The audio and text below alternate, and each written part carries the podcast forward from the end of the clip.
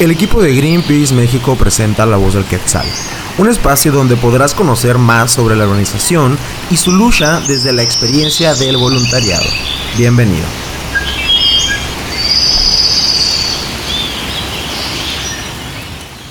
¿Te has preguntado por qué en el Valle de México, un lugar que antes era un lago, ahora millones de personas sufren diariamente la falta y mala calidad del agua? Y no es el único lugar que presenta este problema. Actualmente en todo el país estamos en crisis debido a la escasez de este recurso tan valioso para la vida. Acompáñanos para conocer por qué sucede esto y qué podemos hacer para contribuir a la preservación del agua. Muy buenos tiempos comunidad, bienvenidas y bienvenidos a esta nueva entrega de La Voz del Quetzal un espacio dedicado a las diferentes voces que trabajan día a día por la construcción de una paz verde. En esta ocasión les traemos un tema de vital importancia que seguramente a muchas y muchos de ustedes les interesa y que tiene que ver con dos grandes problemáticas que ya nos afectan y que se encuentran estrechamente relacionadas, correspondientes al cambio climático y sus consecuencias sobre el comportamiento del ciclo del agua y de los océanos, pues como es cada vez más evidente, este impacta y afecta la calidad del recurso hídrico, así como su disponibilidad, distribución y el conjunto de sus procesos de circulación. Y es que debe tenerse muy en cuenta que los efectos del cambio climático y del aumento de la temperatura global que lo originan se manifiestan y se hacen visibles principalmente en el agua, a través de inundaciones, tormentas, sequías y otros fenómenos meteorológicos extremos, los cuales impactan de manera diferenciada y desigual en cada región y localidad. Aparte de esto, el incremento de la demanda del recurso por parte de una población mundial numerosa y de una economía global basada en el uso intensivo de este y otros bienes comunes, conforman elementos que, de igual forma, contribuyen a acrecentar la dificultad del acceso al agua para el consumo humano, porque afecta la factibilidad de su generación y renovación. Esto resulta clave para entender por qué la crisis hídrica se ha instalado en nuestras vidas, pues a lo largo de la historia no siempre hemos requerido la misma cantidad ni le hemos dado los mismos usos, ni su consumo ha sido idéntico entre los diferentes grupos humanos y clases sociales, y tampoco la hemos extraído de los mismos lugares ni en las mismas condiciones. De esta forma, el agua no mantiene ni posee una libre circulación por sus cursos naturales, pues constantemente y de forma permanente es intervenida por las sociedades para satisfacer sus necesidades humanas y económicas, siendo el ser humano un consumidor activo del recurso cuyas intervenciones han sido cada vez más drásticas e incluso irreversibles. Así, por ejemplo, vemos que el agua retenida en una represa deja de transitar y de estar disponible en un determinado territorio, con los consecuentes efectos que este hecho supone a nivel social y ambiental. Otro ejemplo es el del agua que se desvía de su curso para llevarla a algún lugar en donde no hay, como es el caso de muchas de las grandes ciudades, entre ellas la Ciudad de México en la que además el agua disponible en sus acuíferos es sobreexplotada y no se recarga a la misma velocidad en que se extrae. Todo esto tiene ya secuelas importantes que necesitan ser afrontadas mediante el impulso de un cambio radical en la gestión del recurso y de la implementación de medidas integrales dirigidas a promover y propiciar la restauración y recuperación ecológica de la cuenca del Valle de México.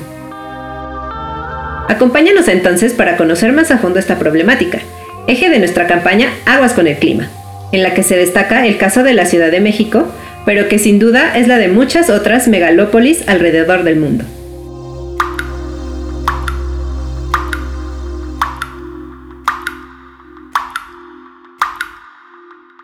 ¿Sabías que se le llama día cero a aquel en el que el suministro libre de agua termina en un lugar y el acceso al líquido comienza a ser racionado? En México, según la ONU, ese día podría llegar en 2028 si continúan los hábitos actuales de uso y desperdicio. México tiene una disponibilidad únicamente del 0.1% del total del agua dulce del planeta, aunque con una distribución desigual, ya que las personas que más sufren cortes de agua son las personas en situación de pobreza. Específicamente, en el Valle de México se encuentra la disponibilidad anual más baja de agua per cápita de todo el país, 144 metros cúbicos por habitante. Al mismo tiempo, se estima que en las redes de distribución hacia el Valle de México se desperdicia cerca del 40% por fugas en las tuberías. Y por si fuera poco, cada vez que se implementan decisiones que tienden a buscar nuevas fuentes de abastecimiento de agua, han dado como resultado el deterioro del medio ambiente, además de que no resuelven las desigualdades en su acceso. Actualmente, con la pandemia mundial surgida por el virus SARS-CoV-2, se visibilizó aún más la desigualdad en el acceso al agua y el saneamiento. Como bien sabemos, el lavado frecuente de manos y la higiene en los hogares es la mejor manera de reducir los riesgos de contagios y hacer frente a la pandemia. Sin embargo, estas medidas no están al alcance de aquellas personas sin acceso a servicios de agua potable o que reciben un abastecimiento irregular e intermitente, aunado a la mala calidad del agua.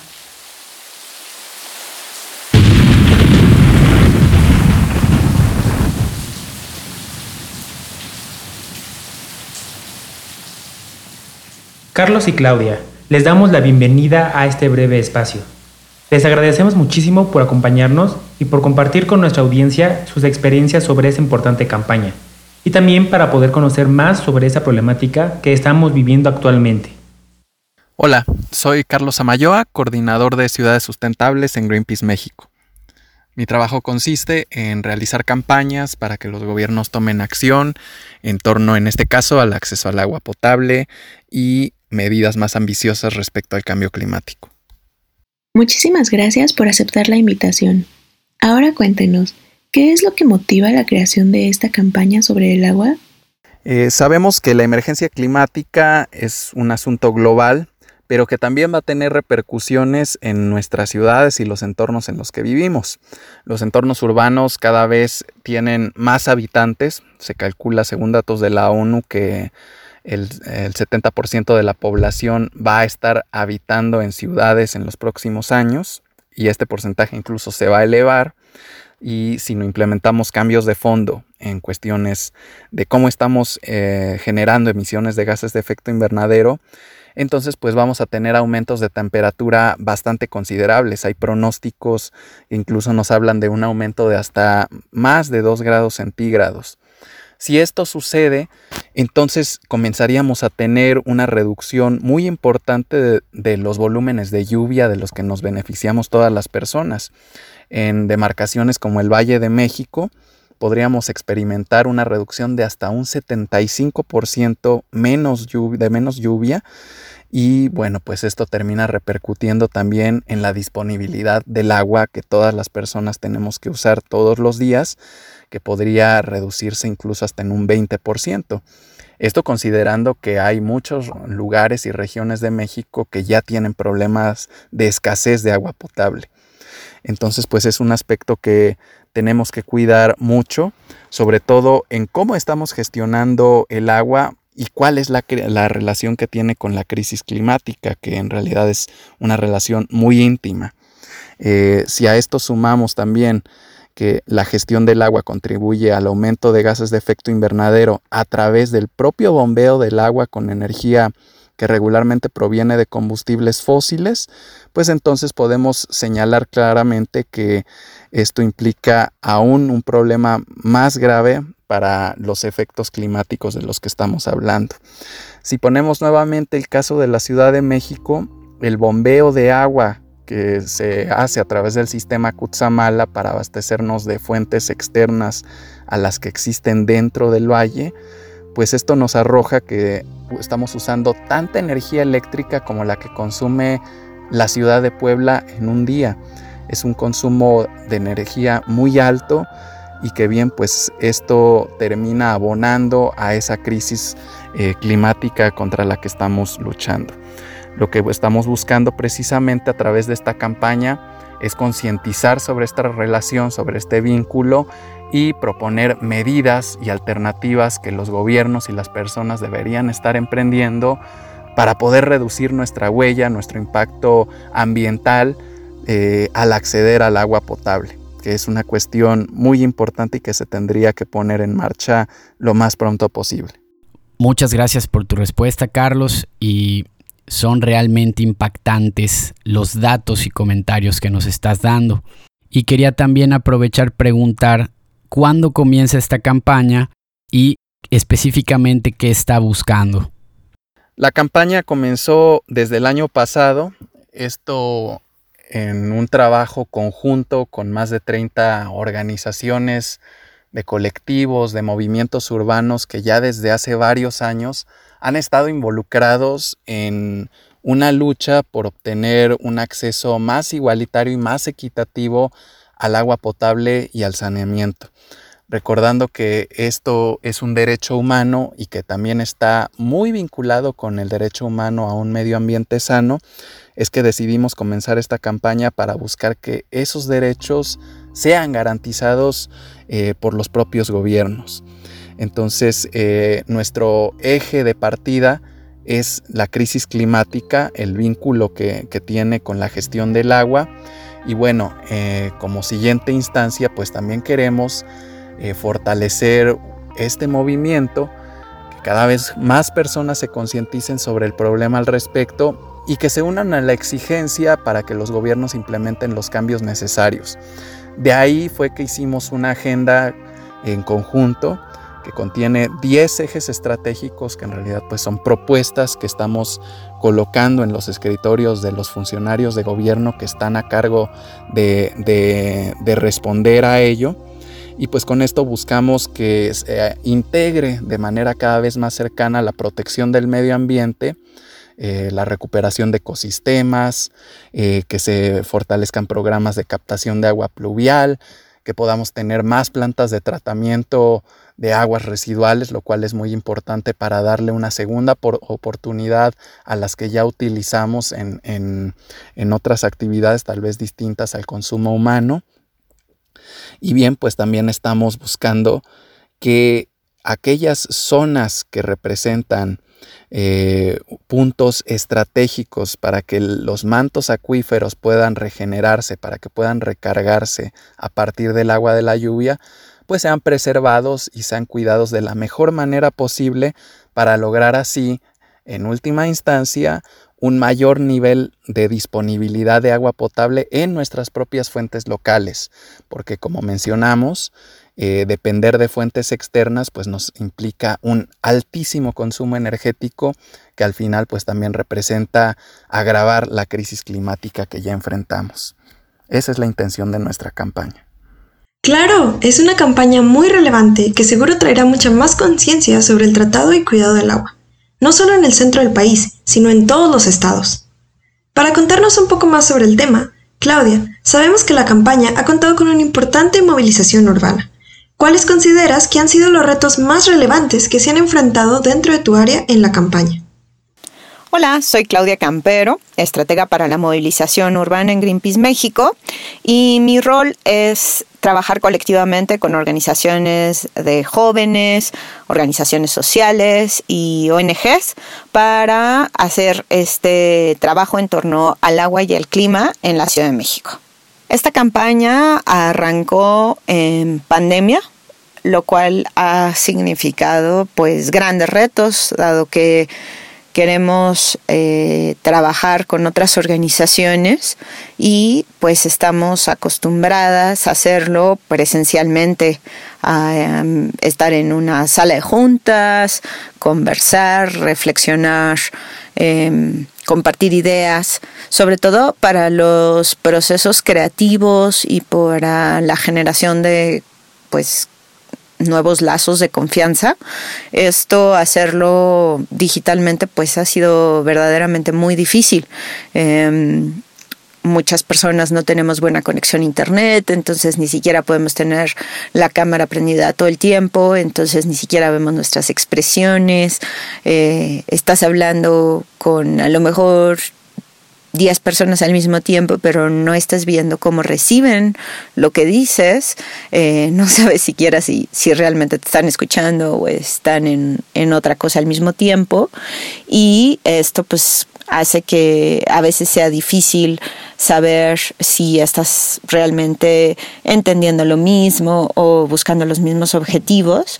Em, de cualquier manera, hemos podido ir avanzando en las propuestas eh, y bueno, pues sobre todo esto ha sido gracias a que muchas organizaciones tienen años trabajando el tema del agua en la Ciudad de México y em, pues conocen diferentes ángulos del problema, ¿no? Hay algunas organizaciones muy especializadas en la información, otras en temas de soluciones prácticas, otras eh, trabajando directamente con las personas que tienen la falta de agua.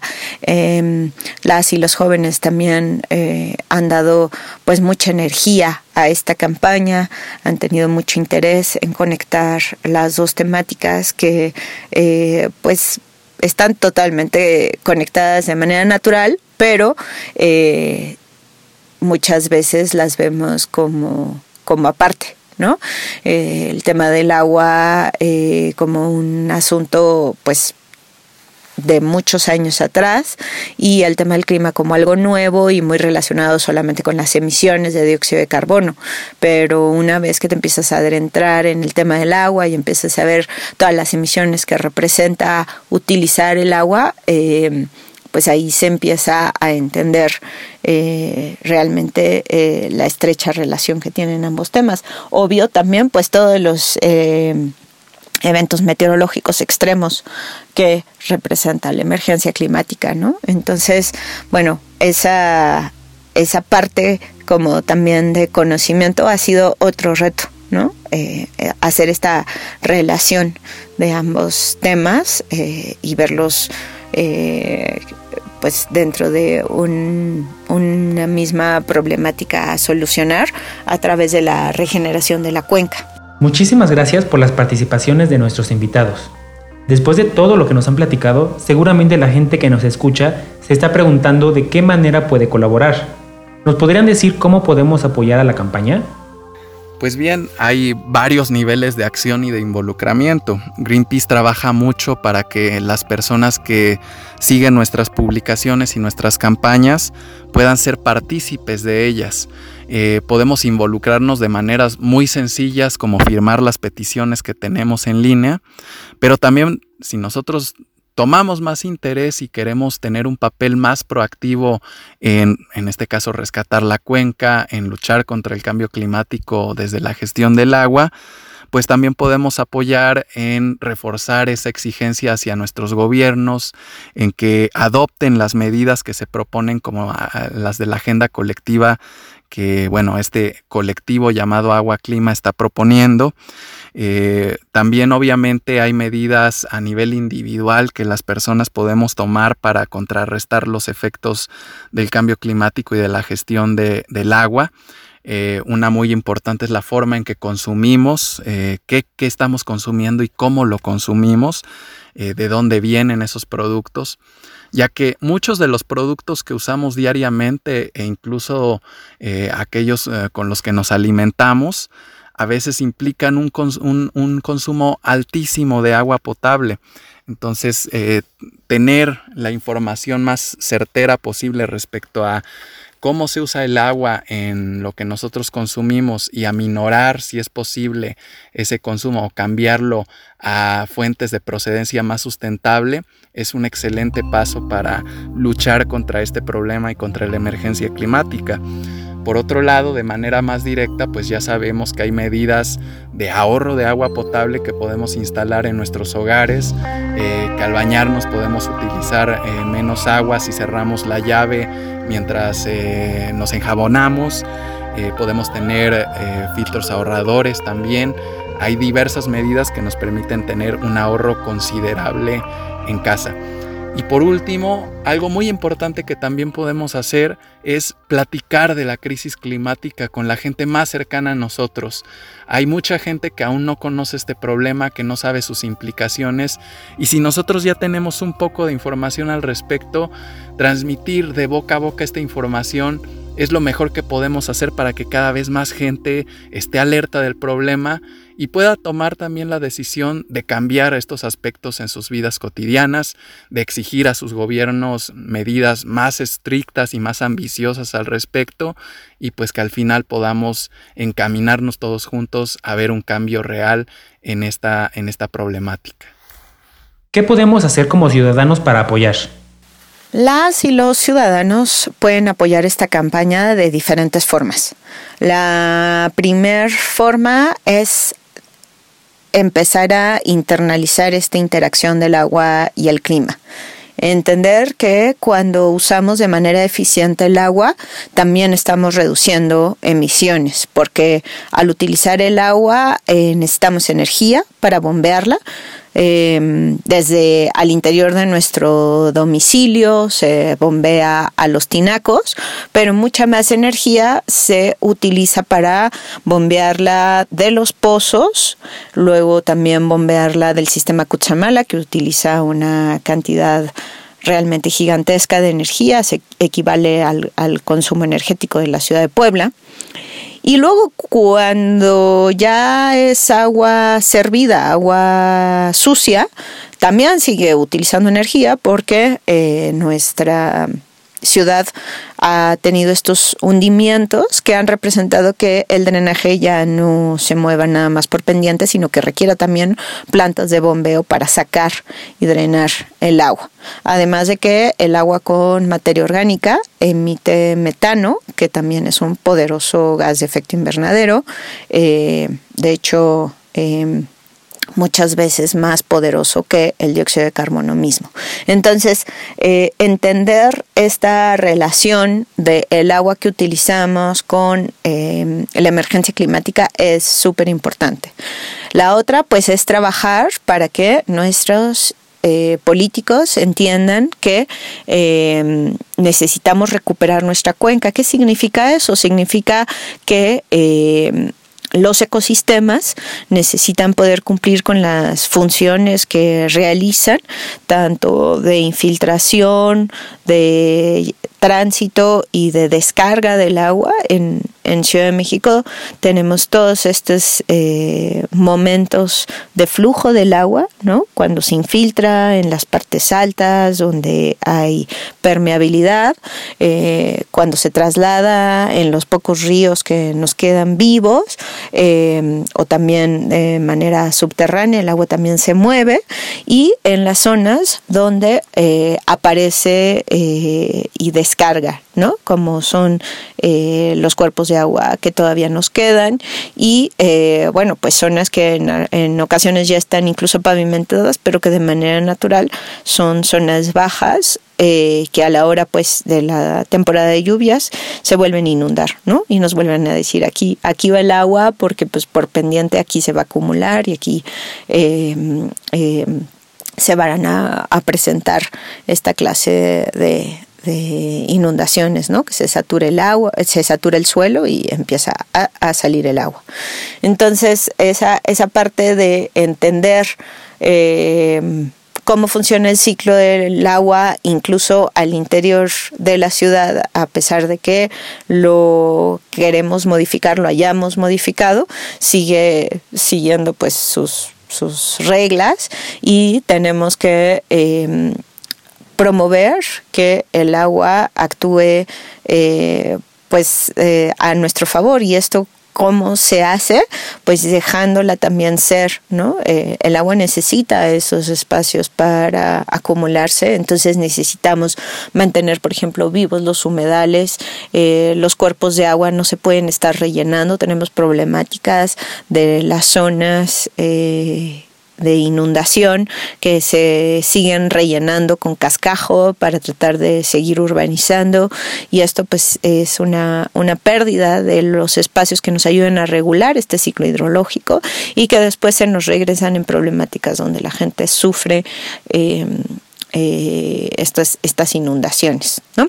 Em, entonces tenemos que cambiar de manera significativa nuestra relación con el agua en la ciudad. Eh, les invitamos a que conozcan la agenda que hemos propuesto las organizaciones del el colectivo Agua y Clima y que eh, pues nos apoyen en redes sociales difundiendo la información y presionando a las autoridades para que hagan realidad estos cambios cambios que requiere la ciudad para ser una ciudad más, más vivible, que se involucren eh, a través de todos los eh, diferentes canales y pues a, que difundan esta información también con sus personas eh, conocidas, amigos, amigas, familia. Y pues muchísimas gracias por querer apoyar en este trabajo que eh, no solo es de Greenpeace, es de más de 30 organizaciones que estamos eh, trabajando en la ciudad para buscar eh, estos cambios que necesitamos y tener una, una ciudad más justa y más vivible.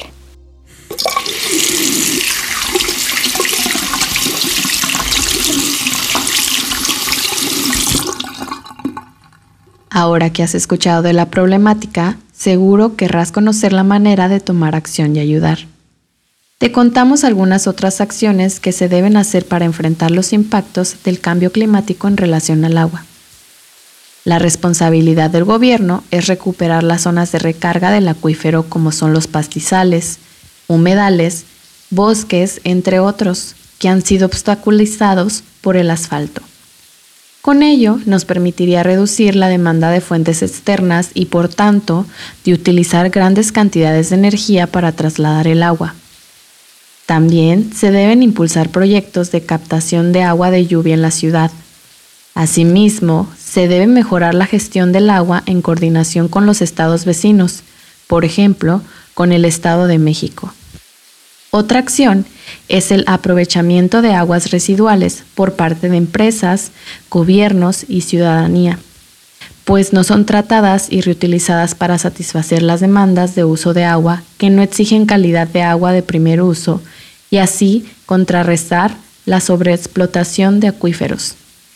Por último, es necesario reducir la inequidad social en la ciudad. A nivel individual, también existen muchas cosas que podemos hacer. Lo primero es la alimentación. Al elegir la comida local y de temporada, ahorras agua. Y si dejas de consumir productos procesados, en especial los alimentos de origen animal, evitas que se desperdicie una gran cantidad de agua que se ocupa en su elaboración.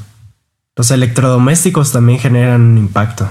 Antes de comprar, revisa que el etiquetado sea tipo A triple positivo es una clasificación que nos indica que ese aparato tiene un consumo energético eficiente. A la hora de lavar, elige detergentes biodegradables, bicarbonato o vinagre. Si vas a cocinar, busca contenedores para que el aceite usado no se mezcle con el agua. El evitar contaminar el agua con estas sustancias va a ayudar a mejorar el acceso a agua para beber y para la higiene, lo que impedirá que enfermedades como la diarrea, cólera y poliomielitis se sigan transmitiendo. Evita el consumismo. Ten en cuenta que para que un producto sea fabricado y transportado hasta tus manos requiere agua. Te recomendamos que no compres nada que no necesites realmente. Si puedes comprarlo de segunda mano, hacer un trueque o reutilizar algo que ya tienes o pedir prestado. Y como un tip extra, di no al agua embotellada. Cuando compras una botella de agua mineral de un litro, toma en cuenta de que para su producción se gastaron 5 litros de agua si es posible, bebe agua de grifo. Y si el agua que tienes no es de calidad, adquiere filtros o purificadores. Así que ya lo sabes, nuestro planeta nos está haciendo saber que estamos viviendo una emergencia climática. Actuemos. Si quieres conocer más sobre la campaña, no te pierdas los episodios de la miniserie documental El agua no llega sola, en nuestra página de Facebook y YouTube. Nos encuentras como Greenpeace México. Gracias por escucharnos en el episodio de hoy.